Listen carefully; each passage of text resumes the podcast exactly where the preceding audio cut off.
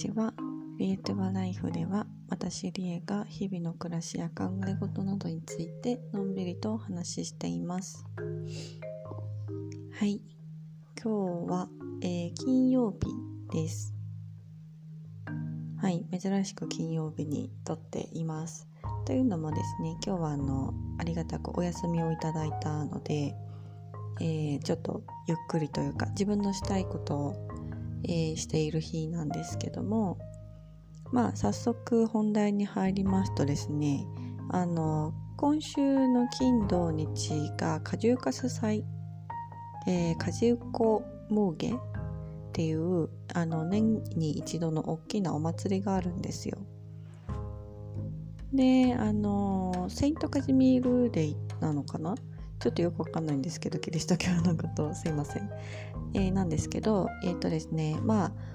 春を迎えるお祭りみたいな感じなんですかね、まあ、そのセイントカジミールをお祝いする日でもあるとは思うんですがもともとの意味合いリトアニア的もともとの意味合いといえばまあ3月から春の月と言われてますのでその春の、えーお祝いみたいなのも兼ねているみたいです。でまあいろいろお祭りっていうことで、えー地方でも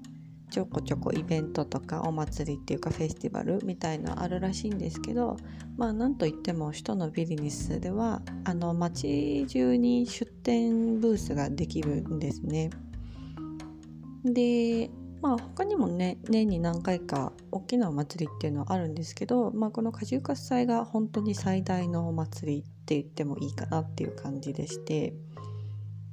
でこのお祭りの特徴だと私が思ってる最大の特徴っていうのはですねあのリトアニア中の、えー手仕事民芸品の作家さんとかが、えー冬の間に作りためた、えー民芸品をざっと持ってくるんですね。でそういう手仕事作家さんといいますか民芸品を作っている作家さんたちが集結する場でしかも、えー年の最初のお祭りで初お披露目みたいな感じにもなるのでまあ結構ねあの買い物客でにぎわうみたいな感じになっています。でまああの手仕事品以外にももちろん今っぽいデザイナーさんだとか、まあ、食品系もいっぱいあるし、えー食べ歩きができるだけじゃなくてほんと普通に、まあ、マーケットみたいな感じで、えーお肉お魚チーズパン、えー野菜、えーリンゴなどのフルーツとか、まあ、オイルとかもあるかな。食べる方のオイルね。っていうのもあのかなりああともちろん蜂蜜ですね。蜂蜜もあるしえーまあなんか雑多なものを売ってる人たちっていうとちょっと言い方悪いですけどまあ手仕事品じゃないものを扱ってる人もたくさんいます。であとはあの最近はリトアニア国外から、えー来てる人たちっていうのもまあ増えてるっていうのかな？なんか増えてる印象はでもあってラトビアとか、えージョージアとか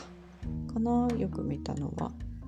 まあ、そういうところあとトルコとかかな？確か。なんかそういうところからいろいろ食べ物とか雑貨とかを持ってきてるっていう人もいました。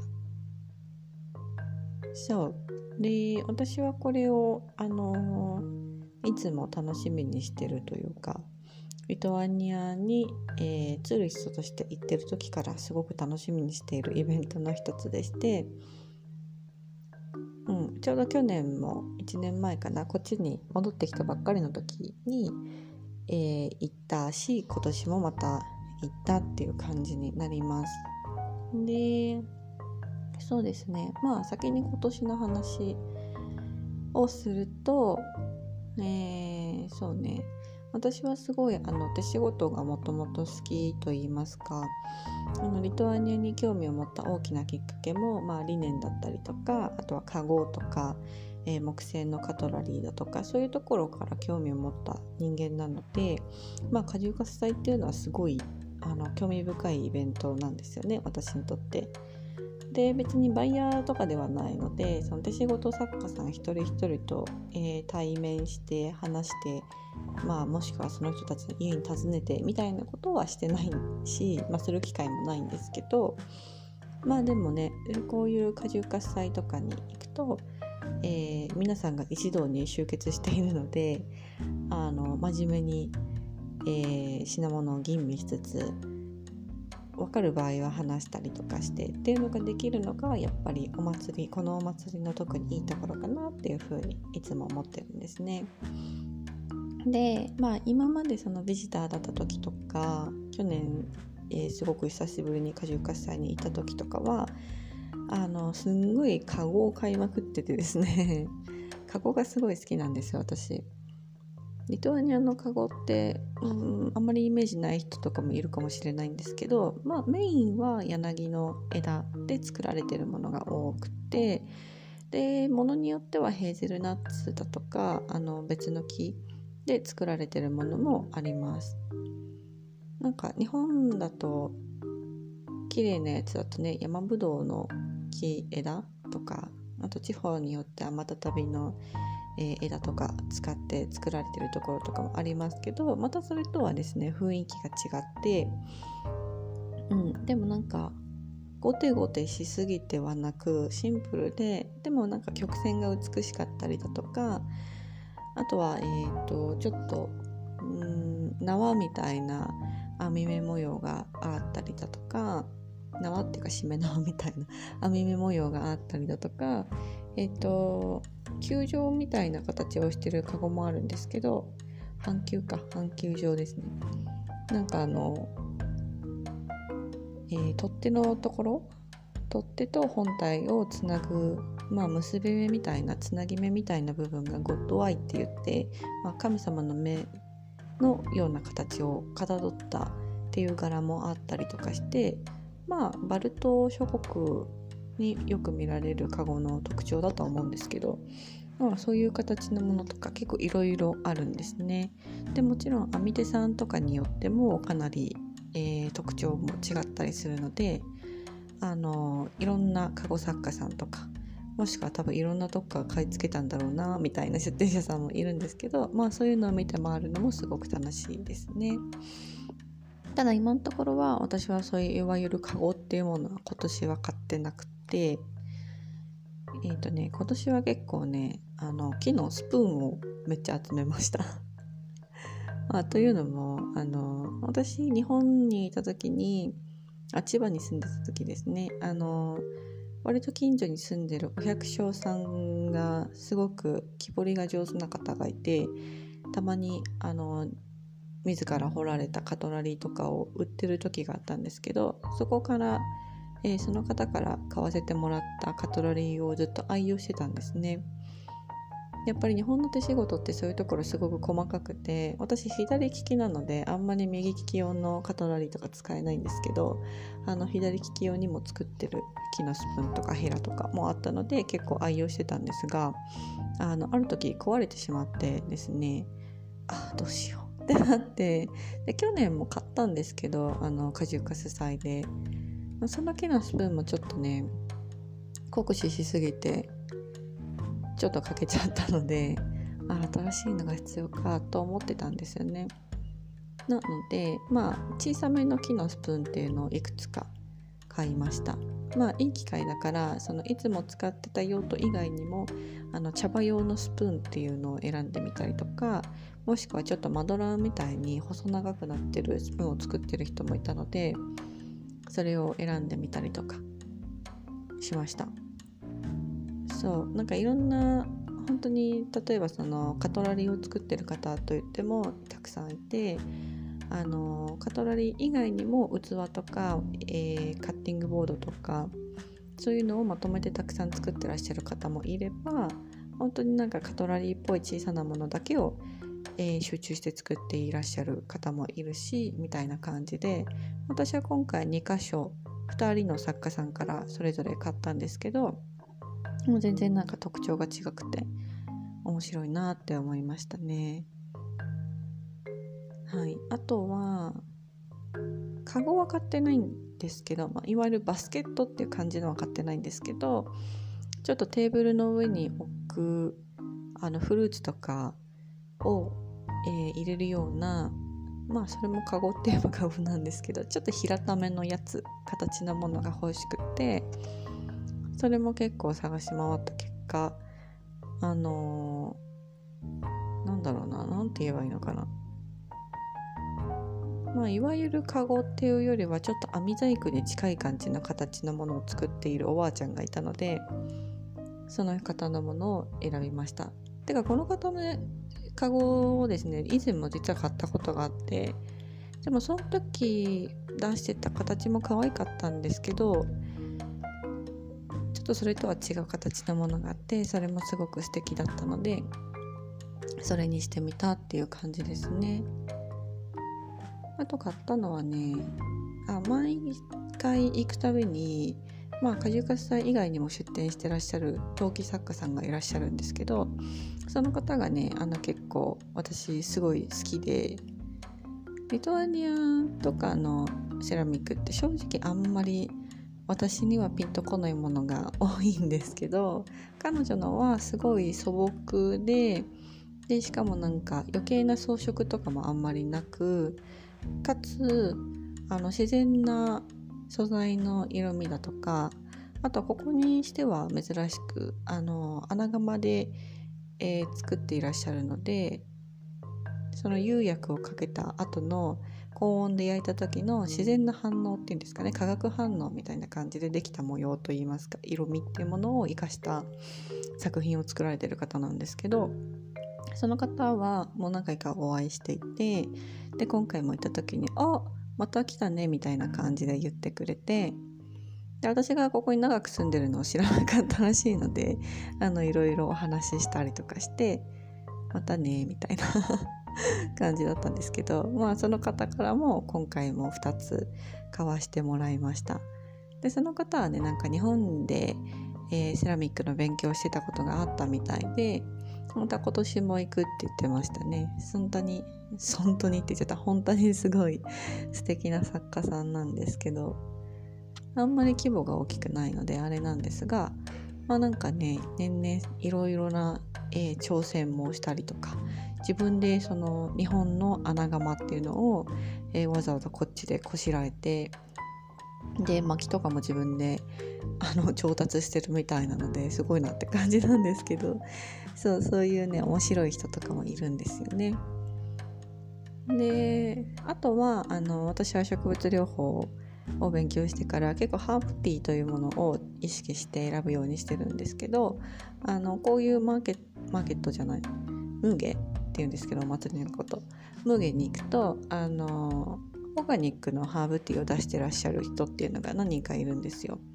なので今回も、えー、ちょっとそこに寄ってきたんですが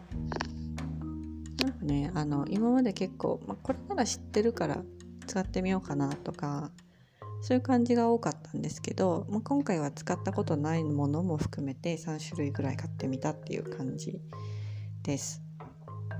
でまあリトアニアはかなりハーブを、えー、民間療法とか、えー、医療の世界でも多用する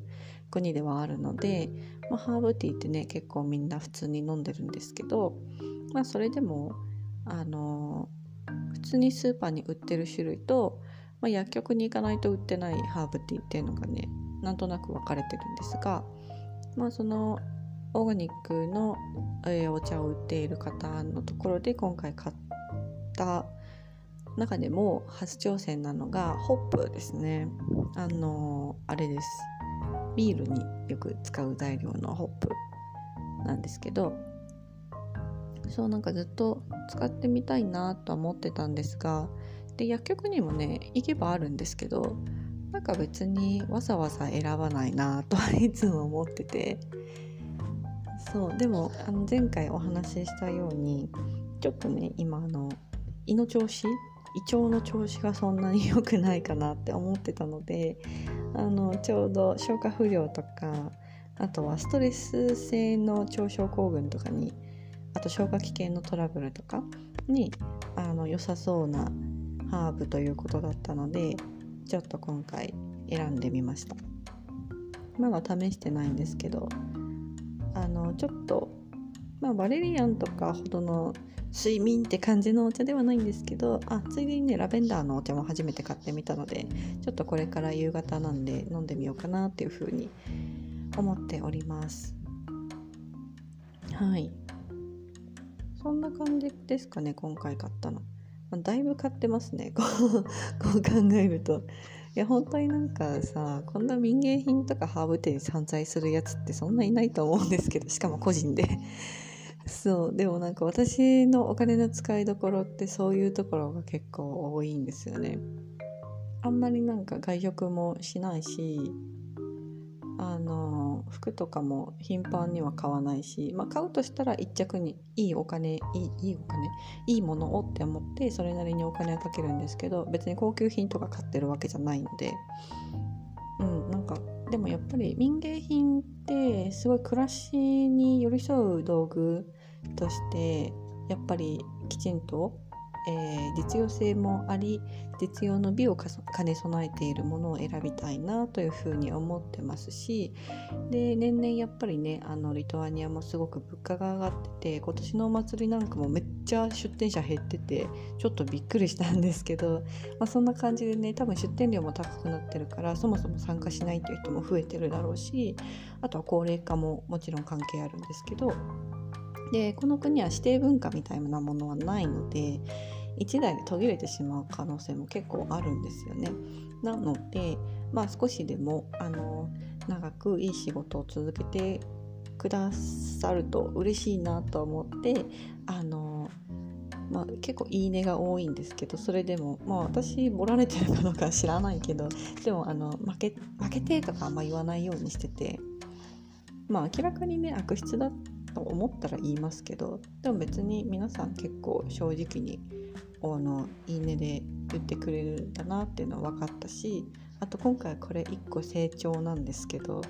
リトアニア語でね買い物できるようになったんですよ。まああのもちろん全全員ってわけじゃないしもう英語喋れる人とか知ってる人だったらもう英語で喋っちゃうんですけどでもおばあちゃんとかだとあんまりわからない人も多いのであのねリトアニア語で買い物しましたどや っていうあの自慢なんですけど、うん、でもなんかねリトアニア語で説明されたりとかあの値段言ってきた人とか「分かる?」って言われたりとかもしたんですけどちょっとなら分かりますみたいな感じでこっちも返事してあのリトアニア語で貫いて買い物したりとか してですねあのそういう意味でもすごいなんか今回楽しかったです。まあなんですけどちょっとねやっぱりカゴ1個欲しいなって思ってるのでもしかしたら明日も行くかもしれないんですけど まあちょっとねあの週末今回忙しくなりそうだなと思ったので、えー、今日のうちにおしゃべりしようかなと思って、えー、話してみました。はい、果汁喝采果汁コムーゲもし来年もあると思うんであの去年がねコロナ明けのすごく久しぶりの3年ぶりぐらいのお祭りだったんですけど多分来年もきっとこのまま何もなければやると思いますので是非機会があったら行ってみてほしいなと思います。あそうだ去年ねあのウクライナの侵攻が始まったばっかりだったので結構いろんなお店がウクライナへの連帯をえー、示して青と黄色のカラーを飾ったりとか国旗をかたどった何かを作ったりとか結構あったんですけど今年はねあんまりそれはなくてただあのカテドラル、えー、大聖堂の広場のところにですね実際に戦闘に行って帰ってきた、えー、戦車っていうのが飾られてましてそれはお祭りの前からあるらしいんですけどそれを実際に見てですねいやなんかちょっと痛ましき心を痛めた心を痛めたってちょっと変だね なんかちょっとうう胸がみたいな感じにはなったんですけどまあでも変わらぬ連帯の、えー、強さというものも感じられるお祭りでした。はい、来年もなんかねもうそういうことはないことを願いますけどまあでもね結構そういう色も少し見られるような、えー、イベントではあったかなというふうに思います。ちょっと長くなっちゃいましたけど最後にどうしてもこれだけ言いたかったので付け足しました。はい。じゃあまた明日ムーゲ行くかもしれないんですけどとりあえず今日はこれでおしまいにしたいと思います、えー、今日も最後まで聞いてくださり本当にありがとうございました。ではまたねバイ。